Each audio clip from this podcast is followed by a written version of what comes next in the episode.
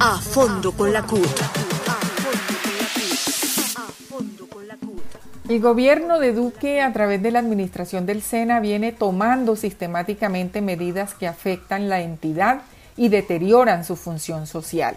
Se le agrega a eso la reforma tributaria que viene dentro del nuevo paquetazo, donde se atenta nuevamente contra los parafiscales que aún siguen siendo importantes para la financiación de esta entidad. Esto muestra entonces un panorama preocupante para los trabajadores y la comunidad educativa. Además, tienen la pretensión de modificar el contrato de aprendizaje, no han culminado el proceso de formalización laboral, no se avanza en la discusión sobre la planta temporal y de otras actividades que vienen adelantando contratistas a los cuales se les ha debido incorporar. Al contrario, lo que se vislumbra es una masacre laboral de más de 700 trabajadores. La CUT le solicita al gobierno de Duque, en cabeza del ministro del Trabajo, la urgente negociación y que seriamente se comiencen a materializar los acuerdos firmados con el sindicato. A fondo con la CUT.